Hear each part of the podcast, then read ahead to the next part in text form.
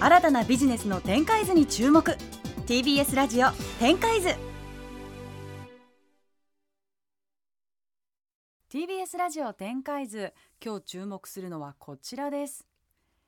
去年からは特にビジネスシーンや経済ニュースで耳にするようになった Web3 やメタバースといったワード。2022年もこの分野に向けたさまざまなスタートアップが誕生し日々新たな挑戦を続けています。今日注目するのは大企業の Web3 やメタバース領域への挑戦。大企業はこの領域にどんなアプローチをしているのでしょうか。ということでゲストをご紹介します。合同会社 DMM.com DMM Web3 事業部メタ事業部事業部長の笠松俊明さんです。よろしくお願いします。よろしくお願いします。ではまず私から簡単に笠松さんのプロフィールをご紹介しますね2021年1月から DMM.com の COO 室事業担当として Web3 事業とメタバース事業の展開の可否を判断するためリサーチをスタート。去年3月 Web3 事業部を立ち上げ資本政策やサービス開発に着手し各種パートナーとの連携に努めます。そして5月にはメタバース事業部も立ち上げ体制の確立などさまざまな準備に当たっていらっしゃいます。ということで今回もしだらさんの注目のゲストなんですね。はいそうですね。あのこの展開図のその Web3 のいろんな方々ご紹介してきたんですけれども、うん、まああの DMM さん本当にいろいろやられてる会社で、でついにそういう大手さんがですねで特に DMM さんってあのパソコンゲームとかブラウザゲームの業界で本当に日本トップクラスの会社なんですね。はい、でそういったところがあのいよいよこの Web3、うんゲームを始めるというのを去年、まあ、宣言されましてで実際去年の年末12月に第1弾タイトルこれやりますっていう発表もされてですね。いよいよまあ今年どんどんとそのゲームをするユーザーを増やしていく。ブロックチェーンゲームをするユーザーを増やしていくっていうところがあるのでまああのそのブロックチェーンゲームとかそれをそこでお金を稼げる経済系のことを GameFi とか言ったりするんですけどその辺りのことおよびこの、まあ、メタバース事業もやられてるのでそこら辺どうつながっていくかみたいなお話をちょっと今日お伺いできればと。そうですね、はいではまず DMM まあ、うん、皆さんねお名前は聞いたことあると思うんですけど、はい、そもそもどういった会社でどういうふうに今流れ流れてここまで来たのかっていうのを教えていただいてもいいですか、あ DMM 自体ですかね、はい、はい、DMM はもう本当にエンターテインメントから金融から60以上の事業を展開している、まあ、何やってるかよくわからないって言われるんですけど。いろんなことやってますよね。何でもやってる会社ですって自ら言ってる、まあ、そんな会社ですね。なんで比較的いろんな領域にチャレンジしていくっていうあの社風でこれまでも経営されてきてるっていう形ですね。本当に幅広いですよね、まあ、英会話とかもね、ね、ありますし動画配信とかもあるし、うん。はい、まあ、取引所とかもねありますしサッカークラブとかもね。そうか。はあ、沖縄に水族館もあります。から。うん、本当に。でなんかねそれこそ DM さんのそのタクシーの CM とか見てると、うん、消防車みたいなのが映ったりとか、消防車救急車とかも作って救急車とかも作ってるんですよ。すごいですよね。でそんな DMM さんが去年の7月に Web3 事業の開始に向けて本格的に動き出したと、うん、今はどんなことされてるんですか？今。まあその Web3 事業とメタバース事業ですね。あそうですね。Web3 事業とメタバース事業ですけど、はい、Web3 事業はまさしく、まあ、年末発表したばかりなんですけど、はい、まずは第一弾として GameFi の,、あのサービスをリリースしていくと。でそのゲームを1本出すとかじゃなくて基本プラットフォームとして運営していく。であの Web3 のゲームやったことある方だと分かると思うんですけど一つのゲームに対して、まあ、対になってトークンというその金銭的価値を持ったものがセットになってるんですね。でこのトークンの価値が下がっちゃうとゲームすら遊ばれなくなっちゃうみたいな、うん、ゲームの終了はトークンの終了みたいな、結構短命に終わっちゃうケースが多いんで、僕らはゲームを複数出していって、うん、その複数のゲームで使えるトークンを出していく。なんで一つのゲームで、えーと、稼いだトークンが他のゲームでも使えたりとか、うんうん、例えばたまたま一つのゲームが失敗してしまって短命で終わってしまってもそこの、えーと、資産が他のプラットフォームのゲームでも使えるみたいな。まあそうした方が、まあ、ユーザーも我々も比較的長命なあのサービスが作れてハッピーなんじゃないかなっていう考え方でまずは GameFi のプラットフォームを第一弾やってきますよっていうのを発表させていただいてます。そういう例って今までなかったんですか？いやえっ、となくはないですね、いくつかあの海外でも出てますね、はい、でもまあ主流ではなかった日本にはほぼないかもしれないですね。なかったんですね。はい、そうですし、どちらかといえばそのゲーム、まあ DMM さんなのでゲームを作る会社でもあるわけですけど、うん、そういった今までの既存のゲームをやってたところが。ここまでの規模でやるっていうのは多分すごくあの早い動きだなっていう気がします。この GameFi はどうしてこの名前になったんですか？あのゲームという言葉と、はい、あの DeFi っていうこのまあ Web3 の中で比較的金融系のサービス、うんうん、金融のファイナンスのファイですね、はい。が組み合わさってゲームをプレイしてその楽しみながら稼げるとか。稼げるってことになるのか、うん、そうですねその暗号資産なりが稼げると、ゲームをやってると。なんかこう今までねゲーム好きな方ってすごくこういくら課金しちゃったみたいなことをこうね言いながら別にお金使ってるだけで稼いでる感じはなかったですよね。それがゲームしてるだけでというか稼げるようになると。あのそうですね。ただ僕らはあの稼げるって言い方はしないように。してですねあの楽しんでいたらついでにその楽しんでそのゲームの中で育てたキャラとか獲得したキャラが育っていって価値がついていく、うんなんで楽しんだらついでにその金銭的な価値もあのついてきているっていうようなまあ、言い方をあのするようにあえてね、なるほどね、うん、なんかこれが仕事みたいになっちゃったらちょっとまた違うっていうことですか、ねうん、稼ぎ目的で来た方っていうのはあくまでそれが目的なのであのゲームを楽し長期的に楽しんだり遊んだりコミュニティを形成していくっていう意味では、うんうん、あまりこのサービスに貢献しないんですよね。なるほどね、まあ、結構大手のゲーム会社さんとかも Web3 参入するよって発表されてますけど、うんうん、まあ、その可能性があるから、まあ、彼らもチャレンジしようとしていて、うん、ただ、えっと、ここまでにあったような稼ぐ目的だけでただ作業するようなゲームじゃないものをまあ目指していって、うん、その成功事例がまだ出てないっちゃ出てないんですよ、うん、それをみんなでこう作ろうとしてるっていうフェーズですね。なるほどね、そうか私これゲーム好きにとってはもうとんでもない楽しいことなのかなと思ったんですけど。そういうわけでもないんですね。意外と難しいところね、意外と難しいですよね。うん、そもそもその Web3 参入しようと考えたきっかけって何だったんですか？あのこれはまず基本的に亀山あの会長の亀山が、はい、あの思いが強くって、うん、まあえっ、ー、と Web3 って言われてるけど。これってこれまでのこのビジネスの構造とかをこうディスラプトするような、まあ、そんなムーブメントになるかもしれないねと、ちょっと一回調べてみてくれよみたいなとこからスタートしてるんですよね。でやってみて失敗しながら学んでいって解像度上げてこうねっていうので、まあ、スタートしてるんですね。Web3 はそのこれまでね DMM さんいろんなことやられてきましたけどこれまでやってきたビジネスと何がどう違うんですか？あのもうビジネスモデル自体が全く異なると思ってますね。うん、あの基本的に収益構造が2階建てになってるって僕ら言ってるんですけど、うん、一つは発行するトークンの価値が上がっていくことによって上がる収益、うん、もう一つがそのサービス自体で上がる収益。ここがまず2階建てになってるっていう構造がまず違います、うん、もしくはそのサービスの成長に貢献間接的に貢献している例えば食べログとかで口コミをたくさん書いてます、その口コミっていうのが価値になってユーザーが集まってます、でもこの口コミを書くっていう行為には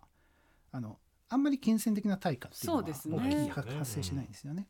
でもその人がえっと、非常にいい口コミをたくさん書いていてその情報を充実させた、うん、それによって人が集まってきて参考にした、うん、この行為ってサービスを育ててくれてるんで、うん、あなたにはトークンを渡しますよと、ありがとうでこういう構造なんですよね。うん。なるほどね。でもそっか今までは口コミ書く方もこうなんかボランティアというか本当に善意でやってくださってたわけですもんね。そうですね。まあ裏側でね Google マップとかも書くと、なんか表彰とかしてくれるんですよ。まあ承認欲求プラスなんかそういう金銭ではないけれども、まあなんかいいよねみたいなことで支えたみたいなとこありますもんね。うんうんうん。それがこうちゃんとこう配分されるようになるっていうことなんですね。いう思想なんですよね。へえ。でもね大きな会社がじゃあちょっと Web3 やりたいみたいな、入りたいみたいになった時に。どういうことから始めればいいというか取り組む時に注意すべき点というのはありますか？いやこれは Web3 も Web2 も本質的には変わらないと思うんですけど、うん、誰のどんな課題に何を提供するかっていうこれだけなんですけど、うん、ただこの「誰の」が結構幅広くって、うん、この Web3 に慣れ親しんで一定資産を持っているようなクリプトリッチな人かもしれないし、うん、Web3 の思想にすごい共感していてそういうプロジェクトを応援するクリプト、えー、に詳しい方かもしれないし、うん、そうじゃなくてスターバックスみたいに自分たちのお店を使ってポイントを貯めてってくれてる。要は既存のお客さんに対して Web3 で何かロイヤリティを醸成できないかっていうようなものをターゲットにしたりとかターゲットをまずちゃんと考えて定めるってことですね。でその後にあの大事なその先ほどの収益分配というか、インセンティブの設計の部分なんですけどこれってそもそもそこにコミュニティで参加したりサービスに集まる目的とか価値があってきてるんですけどそれを経済的価値もありますって今言える言えちゃうじゃないですか。でこれを強調しすぎたりこの打ち出し方を間違うとこの金銭目的だけの方が集まったりそのコミュニティやサービスが荒れてしまうのでこの社会的な価値とこの資本的な価値っていうのをこうどうバランスさせれるかっていうのがすごい大事なんですね。で誰をっていう部分とこの収益分配のところのこの喧嘩しないようにユーザー同士が。ここの設計が大事。あとは最後はあのそうですね。あの Web3 でよくいろいろ言われるのが透明性であったり分散性であったり、意思決定の民主化であったりとか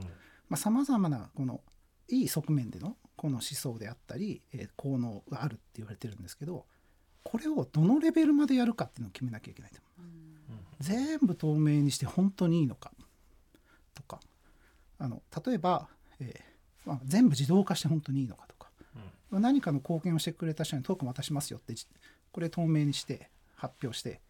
えー、それを全部自動で処理しますってなると、うん、じゃあ口コミを適当に書くボット使って無限に書いてこれトークンがっぽりもらう。こういうことも起こっちゃうんですよね。で何でもかんでも透明にして自動化すればいいってわけでもないのでここをどうあの差配するかみたいなこれは非常に重要ななるほどね。なんかいろんな可能性ありますね。いろんな使い方あるっていうか。でもやっぱりその自分の会社の既存のお客さんみたいなところから発想した方がいいんですかね。それはもう事業会社さんによって本当様々だと思います、はい、例えばあのもう3億人ぐらいユーザーがいて、うんえー、ソフトバンクビジョンファンドさんも170億ぐらい投資しているあのゼペットっていうそのメタバースのサービスがあるんですけど、はいはい、このメタバースのサービスはもう人がものすごいたくさん集まって、うん、アバターの服とかの売買とかが頻繁に発生していると。これ Web2 のサービスなんですね。うん、でこれで流行ったと。じゃあ Web3 の要素要は売買したお金がクリエイターに現金としてちゃんと入ってくる、うん、要は換金できるような Web3 の仕組み組み込んでいこうみたいなことでやってらっしゃるんですけど彼らはこのサービスとは別でそれを作ったんですよ。はい、ただこのサービスクリエイターたちも使えるようにはしたんですけど、なんで完全にこの既存サービスの Web3 をいきなり組み込むべきなのか、はい、ちょっとその添える形で組み込むべきなのかっていうのはもう事業モデルによっても違いますし企業さんのスタンスによっても違いますよね。じゃあもうそこは各自判断していくしかないっていう、はい、でもそういう意味で言うと DMM さんは本当にさまざまなやってるから逆に Web3 をこう当てていこうと思えばできるサービスっていっぱいあると思うんです。例えば英会話でも僕もあの使わせていただいてますけど英語の勉強のために。それこそあのいい先生だったら、あのね向こうの通貨いろんな国とやるじゃないですか、だからそれビットコインちょっと送れるようにしたりとかできてもまあいいし、実際あのねそれぞれ以外のサービスでもその動画配信でもなんかその動画をいっぱい見てくれたらなんかトークンもらえるとか、いろいろできると思うんですよね。ねワンツーワンとかもありますね。そうそうそう。だからあれですかね、DMS さんやっぱりこれを皮切りにそういうふうに広げていくような想定ではあのいらっしゃるんですかね？いろんな事業分野に。あの初期のこの Web3 での取り組みがこううまくいったり、うん、解像度が上がってどういうやり方をしたらその既存のコミュニティとかユーザーに対してえー、不安な思いをさせないとか不便な思いをさせないとか、っていう状態でこの要は価値を提供できるかっていうのがある程度見えてから、既存領域に組み込んでいくっていうパターンと、ものすごい親和性が高い既存事業領域もあるんですよとはいえ、そこはあのもう今現在でも協議してますけどその事業と。なるほど。どうゲーム以外のところでもってことですよね。と Web3 を組み込んで、えっと、その事業をスケールしていくかユーザーに価値を与えていくかっていうのは、今も議論している事業部もあれば一旦成功事例を作ってから、えー、トライしましょうっていうふうに分けているところもありますね。なるほどということでねまだまだお話伺っていきたいんですがお時間が来てしまいましたので最後に Web3 の今後の展開と笠松さんご自身の今後の展開を教えていただけますか？はい。あの Web3 の今後の展開が分かったら僕はすごい人大成功。ゲーム大成功まだまだわからない世界中のはいプレイヤーが持続可能性と社会性の両立をどう作っていくかこの Web3 を使ってっていうのを試行錯誤してるのでわからないんですけどうんいくつかのパターンがあると思ってましてあの一番極端なやつからいくとですね既存の Web2 のサービス事業者が Web3 の思想だけ取り入れて、あのビジネスモデルを変えていってしまうっていうパターンですね。なるほど、まあ、例えば YouTube とか TikTok さんが今、えーと、ユーザーから、えーと、サブスク課金であったりとか、うん、スパチャのあの投げ銭とか、うん、あとは企業からの広告収益で稼いでますけど、うん、まあ、これをある程度透明に開示して、でそこに、えーと、貢献してくれた方へのあの配布を増やしていくとかっていうことをする。これって透明でみんなでこのサービスを盛り上げてるんですよね。作ってるんですよね。だからもっと参加してね、うん、で僕たちって素敵な思想でしょ？まあこうは言わないですけどね、うん、あの本当にそういう思いでやっているしちゃんと情報も公開しているししかもちゃんと還元してるよ。もっと盛り上げていこうね。っていうふうに既存の Web2 事業者が思想だけ取り入れてやってしまうパターン、うん、これ一番極端な例だと思いますもう一つはその反対で既存の事業者はあくまで自分たちの収益性を落としたくない、うん、要は利益率を下げたくない、うん、でそこに目をつけてその既存のプラットフォーマーができないことを Web3 の仕組みでやってしまってこの既存のプラットフォームを一部置き換えていくとか、うん、っていうこのパターンですね。うん、大きくまあ他にもいくつかあるんですけど大きくこういう2つの可能性があるんじゃないかなっていうふうに思ってますね。そして笠松さんご自身は？僕はですねもともと Web3 とかそのメタバースとかの畑じゃない人間なので、うん、あの今もこう Web3 について勉強しながら、うん、あの事業を作っていってるんですけどあの先ほどあのおっしゃられたようになんかいろんな可能性がありそうですねっていう話あったじゃないですか。要はこの手段っていうのをうまく使った時にいろんな価値を世の中に提供できる可能性があってそれはいろんな事業領域であるんですね。でこれって僕すごい今楽しんでいて あのゲームだけじゃなくて他の事業領域でも社会にどういう価値を提供できるかみたいなことをこう考えれる環境っていうのはめちゃくちゃありがたいので、あのあんまそこから先のこと考えてないんですけどまずはこの Web3 事業部であの、まあ、亀山の命題でもある社会性と事業性を両立したあのサービスをあのいろいろ作っていきたいなっていうふうに思ってます。はい。ありがとうございますということで今週のゲストは合同会社 DMM.com DMM Web3 事業部メタ事業部事業部長の笠松俊明さんでした。ありがとうございました。ありがとうございました。新たなビジネスの展開図に注目。TBS ラジオ展開図